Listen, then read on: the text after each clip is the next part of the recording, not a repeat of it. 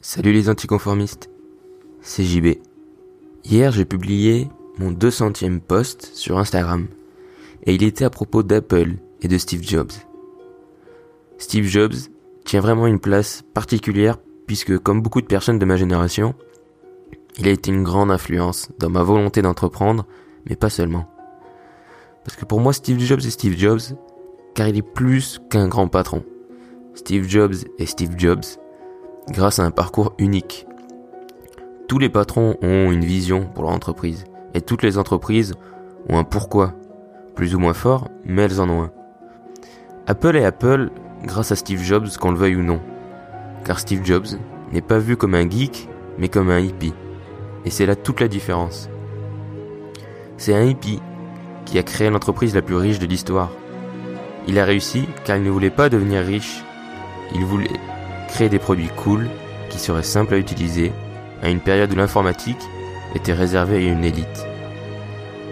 Et il a réussi, puisque maintenant l'informatique, elle est dans notre poche, à tous et à toutes. Le storytelling autour d'Apple est vraiment puissant, mais je trouve qu'il n'y a aucun mal à aimer une bonne histoire, encore plus quand celle-ci est vraie. Cette entreprise a vraiment commencé dans un garage, et elle a vraiment impacté le monde technologiquement, mais aussi, je le crois fortement, culturellement.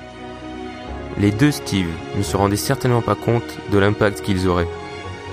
Du petit garage à Palo Alto à construire un immense cercle de 260 000 m2 autonome en énergie, la route fut longue.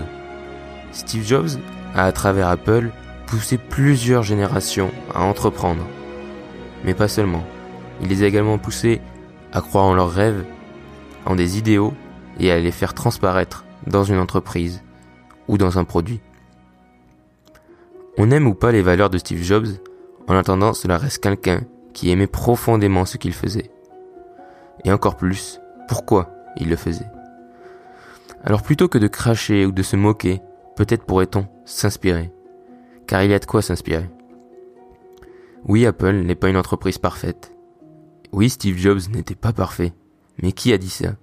Qui a dit qu'il fallait être parfait pour pouvoir s'inspirer de quelqu'un? Et puis d'ailleurs, qui est parfait? Pour ceux qui sortiront tous les côtés négatifs d'Apple ou de Steve Jobs, je suis vraiment désolé pour vous. Je suis sincèrement désolé que vous ne voyez pas les valeurs qui sont derrière tout ça et le message qui s'y cache. Qui est juste au fond de faire ce que tu veux de faire ce que tu aimes et surtout de faire des choses qui, à tes yeux, sont importantes. Si tu n'y crois toujours pas, c'est peut-être que tu as renoncé à vivre ta vie et tes rêves. Et tu ne devrais pas renoncer. Jamais. Ça ne sera pas parfait. Tout ne se passera pas comme prévu. Mais est-ce que quelque chose s'est déjà passé comme prévu? N'oublie pas que seuls ceux assez fous pour penser qu'ils peuvent changer le monde sont ceux qui y parviennent. Cette phrase est de toutes les phrases de Steve Jobs celle qui m'a le plus marqué. Pendant longtemps, je l'ai incomprise et je pensais qu'il fallait être Steve Jobs pour changer le monde. Mais non, car déjà, il n'y a et il n'y aura qu'un seul Steve Jobs. Puis, changer le monde, cela commence par changer les gens autour de soi, qui ensuite aideront d'autres personnes autour d'eux, et qui ensuite changeront le monde petit à petit. Aujourd'hui, avoir un impact n'a jamais été aussi simple, grâce à Internet et aux réseaux sociaux. Et quand il dit seuls ceux assez fous, je pense que c'est parce que il faut être dingue pour penser que nous, petits humains, pouvons avoir un impact sur les gens à de grandes échelles. Peu importe l'échelle, change le monde, crée le monde que tu aimerais voir et essaye d'amener les gens avec toi dans cette aventure. C'est pour ça que les nombres ne comptent pas.